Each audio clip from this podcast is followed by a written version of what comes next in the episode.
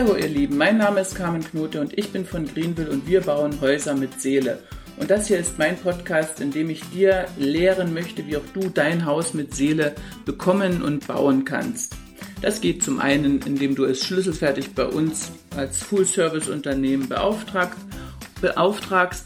Aber ich denke vor allen Dingen ist der Podcast für diejenigen, die nicht so finanziell gestellt sind, dass sie sich das alles leisten können und doch einen ganzen Teil selber machen und damit dennoch zu so, solch einem Haus kommen können.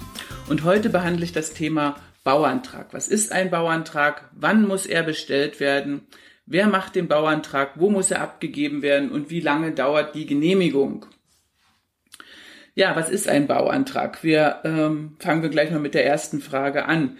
Äh, Im Bauantrag äh, werden deine Vorstellung von deinem Haus, das äh, du von einem Architekten oder Planer hast zeichnen lassen, ähm, zusammengefasst, sowohl in zeichnerischer Art und Weise. Es kommt äh, neben den normalen Hausplänen noch einiges anderes dazu, zum Beispiel der Lageplan, also die Einordnung auf dem Grundstück, den Entwässerungsplan, also wo geht das Regenwasser hin, ähm, wo geht das Abwasser hin, ähm, auch die Versorgung, also woher kommt der Strom, wo sind die Anschlüsse, das alles wird in dem Bauantrag dargestellt. Auch die, Schn die Schnitte, das bedeutet, ähm, wie sind die Einschnitte oder die Änderungen der Topografie, also wenn das Grundstück vorher eben war zum Beispiel und du gräbst jetzt etwas ab, dann muss das dargestellt werden, weil ähm, nicht jede Gemeinde lässt alles abgraben oder alles aufsch äh, aufschütten wenn du einen Hang hast, zum Beispiel den Hang aufzuschütten, äh, sondern sie gibt, die Gemeinden geben äh, Vorgaben, wie viel du maximal verändern äh, darfst, damit die Landschaft im, sich nicht komplett durch das Bauen verändert, sondern ähm, allgemeines Landschaftsbild, so wie es vor dem Bauen ähm, da war, erhalten bleibt. Es gibt immer Ausnahmen, aber das ist ähm, in der Regel so. Und bei dem Bauantrag für diesen planerischen Teil gehört noch ein ein schriftlicher Teil, das bedeutet die äh, Berechnung der Wohnfläche, auch das ist vorgegeben, wie viel Quadratmeter Wohnfläche du auf wie viel Grundstück ähm, äh, äh, planen kannst oder bauen darfst. Äh, um, oder es sind auch die Kosten, die zu erwarten sind, mit im Bauantrag fixiert. Äh, es werden Nachbarn berücksichtigt, Abstandsflächen, all sowas kommt im, und auch, die, auch eine kurze Beschreibung des Baus, also welche Heizung, äh, wie das, wie die Materialien sind, ähm, wie, ähm, aus welchem Material das Dach ist, welche Farbe das Haus hat, ähm, ob es aus Holz ist oder aus Stein ist. All das wird auch nochmal im schriftlichen Teil des Bauantrages zusammengefasst. Auch dafür gibt es überall Vorgaben und äh, äh das äh, die Genehmigungsstelle, also das Bauamt, befindet dann äh, darüber, ob es so, wie du es eingereicht hast, genehmigt wird oder nicht. Das macht es nicht alleine, das Genehmigungsamt, sondern es äh, verschickt auch noch das Baugesuch an mehrere Stellen. Deswegen gibst du in der Regel nicht nur ein Exemplar ab, sondern drei so dass noch ähm, zum Beispiel der Naturschutz etwas dazu sagen kann, äh, die Versorger von der Entwässerung, also von der Entwässerungsseite etwas dazu sagen kann und so weiter. Feuerrechtlich äh, wird, muss es abgeklärt werden und äh, vieles mehr. Das muss dann alles zusammengetragen werden und wird von der äh, genehmigten Gemeinde zusammengefasst und dann gibt es aus diesen ganzen Antworten ein abschließendes Urteil, ob du die Genehmigung bekommst oder nicht bekommst oder bekommst mit einer Auflage zum Beispiel. Wann muss der Bauantrag gestellt werden? Also grundsätzlich erstmal vor Baubeginn. Nicht jeder muss einen Bauantrag stellen, wenn du ne, zum Beispiel ein Bestandsgebäude hast und veränderst nur innen etwas, äh, dann musst du keinen Bauantrag in der Regel stellen, weil die Änderungen nach außen gar nicht sichtbar sind. Ähm, ja, und dann ist es ähm, eher privatrechtlich oder eine Statikfrage. Also dann musst du keinen Bauantrag stellen. Wenn dein Haus Denkmal ähm, geschützt ist, dann musst du in, in, in der Regel immer einen, einen Bauantrag stellen. Wenn du eine Nutzungsänderung machen willst, also das heißt, aus einem Wohngebäude ähm, eine, wenn du da eine Gastronomie reinbringen äh, willst oder andersrum, du hast eine Gastronomie, willst daraus ein Wohngebäude machen, dann hast du eine Nutzungsänderung und da musst du in der Regel immer einen Bauantrag machen.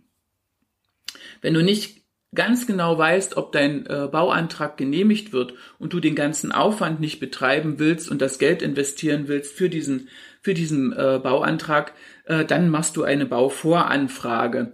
Und die kann ganz einfach aussehen, ähm, zum Beispiel indem du nur einen Lageplan hast, die Dachrichtung einzeichnest und das Ganze äh, auf diesem Lageplan beschreibst. Also wie hoch das Haus sein soll und was für eine Dachneigung es haben soll und wie es aussehen soll. Das kannst du so beschreiben und abgeben und kriegst dann in der Regel auch schon ähm, eine quali äh, qualifizierte Antwort. Ähm, mitunter sagt die Gemeinde, sie wollen noch Ansichten dazu haben. Ähm, das habe ich erlebt, vor allen Dingen bei ähm, äh, auch bei, äh, ähm, na, bei, bei, Baudenkmälern oder an, an Gebäuden, die angrenzend an Baudenkmäler sind. Da habe ich in der Regel ähm, auch den Wunsch gehabt, dass die Gemeinde auch den ähm, also die Ansichten wollte. Aber wenn es ein normales Einfamilienhaus ist, was du irgendwo als Lückenbebauung machst, da reicht in der Regel ein Lageplan, wo du das beschreibst. Also grundsätzlich, wann muss er gestellt werden? Vor Baubeginn. Wer macht den Bauantrag? Da gibt es Bauantragsberechtigte. Es muss nicht unbedingt ein Architekt sein.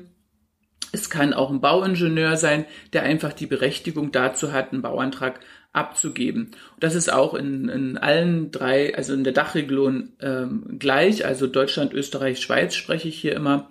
Äh, das ist in allen drei äh, Ländern ähnlich. Also es muss nicht unbedingt ein Architekt sein. Ähm, wo muss der Bauantrag abgegeben werden? Er, du gibst ihn beim Bauamt deiner Gemeinde ab.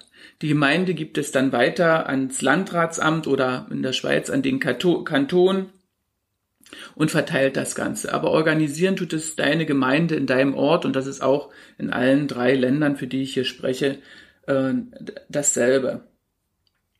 Dann, wie lange dauert die Baugenehmigung? Das ist äh, unterschiedlich. Äh, da grenzt sich Deutschland von Österreich und der Schweiz zum Beispiel ab. In Deutschland ist es so, dass es ähm, äh, vereinfacht, äh, das Verfahren vereinfacht wurde. Das heißt, die Gemeinden stellen bei einem Neubaugebiet einen B-Plan auf und in diesem B-Plan steht genau beschrieben, was du bauen darfst. Und wenn du dich an diesen Plan hältst und nichts äh, veränderst, sondern wirklich, also dort in diesem B-Plan steht drin, welche Dachneigung, welche Farbe äh, erlaubt, Farben erlaubt sind, ähm, wie die Einordnung ist, wie die Dachausrichtung äh, ist, ähm, wie die Traufhöhen ist, ob du einen Erker bauen darfst, ob du eine Gaube bauen darfst. Das steht alles im B-Plan drin. Und wenn du dich an all das hältst, dann reicht es aus, dass du deinen Bauantrag einfach abgibst und der ähm, Berechtigte, der den Bauantrag gemacht hat, also dein Architekt oder dein Bauingenieur, wenn der den Stempel drauf gibt und sagt, ja, äh, er übernimmt die Verantwortung, dass alles, dass er alles abgeklärt hat, alles, was gezeichnet und ähm, geplant ist, ist in diesen Richtlinien des B-Plans enthalten und somit ist der Bauantrag genehmigungsfähig. Dann prüft die Gemeinde das nur noch oder sichtet das die Gemeinde nur noch. Äh, du hast dann eine Wartezeit von vier oder sechs Wochen und kannst dann sofort mit dem Bau beginnen, ohne dass du direkt eine spezielle Genehmigung dafür hast, sondern da reicht einfach das, äh, die Bestätigung des Einganges dieses Antrages. Das ist natürlich in Deutschland und äh, in Österreich und der Schweiz, Entschuldigung, in Österreich und der Schweiz nicht so. Dort hast du immer äh, ein Genehmigungsverfahren. Das äh, bedeutet, ähm, das bedeutet, äh, dass du praktisch alles abgibst und in der Regel drei Monate warten musst. So lange ist in der Regel die Bearbeitungszeit. Das wäre auch in Deutschland dann so, wenn du keinen B-Plan hast, sondern eine Lückenbebauung hast. Das nennt man Paragraph 4 nach Bauen nach Paragraph 34c. Also das heißt, du äh, orientierst dich an den angrenzenden Bebauungen äh, und weichst nicht äh, so groß davon ab, so dass das Ganze ins Ortsbild hineinpasst. Also ähm, die Verfahren dann zur Genehmigung sind etwas unterschiedlich. Äh, in der Schweiz musst du äh, mit Abgabe der Baugenehmigung äh, oder Einreichung der Baugenehmigung ein äh, Phantomgerüst stellen.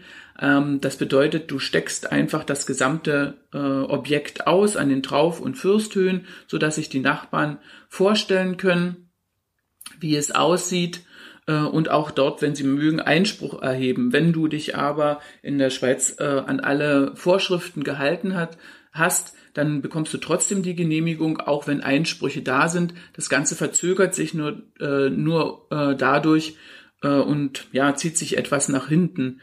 Ähm, Im Grunde genommen äh, machen oder wenn du dich an alles gehalten hast, äh, können die Nachbarn zwar Einsprache machen, aber rechtlich äh, durchkommen, ähm, das, das funktioniert nicht. Aber es ist natürlich ärgerlich, weil jedes Mal muss man warten auf eine neue Gemeinderatssitzung. Also es vergehen immer letztendlich vier Wochen, ähm, bis das Ganze durchdiskutiert wurde ähm, und dann äh, abgelehnt wurde, wieder zurückgeschrieben wurde. Dann äh, hat man wieder Widerspruchsrecht. Also ähm, es ist immer gut, wenn man sich mit den Nachbarn ähm, gut einigt oder versteht, so dass man gar nicht erst mit solchen Einsprüchen zu rechnen hat.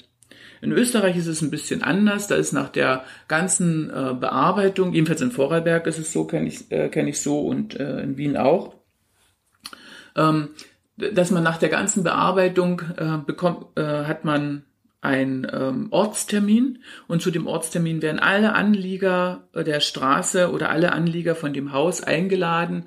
Der äh, äh, Bauantragsberechtigte stellt dann den ganzen Anwesenden und äh, dem anwesenden Bauamt oder Vertreter des Bauamts das Projekt vor, erklärt es, was man machen möchte, man hat die Pläne mit, man hat einen Tisch mit, man steckt das Gebäude aus, dass man weiß, wo es etwa ist und wie hoch es wird und dann erklärt man das Gebäude den allen ganzen Anwesenden und alle können äh, dann noch etwas sagen, also zum Beispiel, dass sie den Straßen, also dass sie keinen Lärm während der Baustelle wollen oder äh, keine Ahnung, haben irgendwelche Bedenken, die dann an der Stelle ausgekehrt sind. Und zum Schluss wird halt gefragt, ob noch jemand irgendetwas äh, dagegen äh, zu sagen hätte, dann muss er es jetzt sagen und ansonsten ist das ähm, Genehmigungsverfahren abgeschlossen und es kann keiner mehr Einspruch erheben. Also das finde ich immer ganz toll. Erstens lernt man sich äh, äh, komplett kennen, also der Bauherr lernt die ganzen Nachbarn kennen. Ähm, es, es kann alles ausgesprochen werden. Also äh, für mich ist das äh, in Österreich immer äh, das Schönste oder das, das, das Beste. So, das finde ich immer am, am tollsten äh, vom Einstück her eine ganz tolle Sache und es ist nicht anonym, äh, sondern man spricht einfach miteinander und kann alles aus dem Weg räumen. Ja, das waren ganz kurzen Schritten äh, einige Sachen zum Bauantrag. Wenn ihr noch Fragen habt, dann schreibt es mir ganz einfach. Aber ansonsten ist die Sache äh, relativ einfach.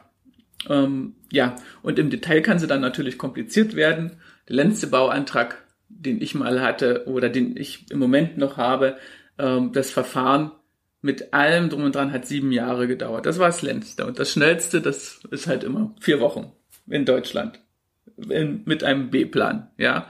Aber auch in anderen Gemeinden kann es durchaus sein, dass es ganz schnell durchgedrückt wird. Auch sowas habe ich schon erlebt. Da ähm, sind die ganz, also die ganzen Institutionen ähm, wesentlich schneller und da kann es auch in einem Monat schon genehmigt sein, weil alles irgendwie anders abgeklärt wird. Ich weiß nicht, ob das telefonisch dann gemacht wird, aber das sind Ausnahmen.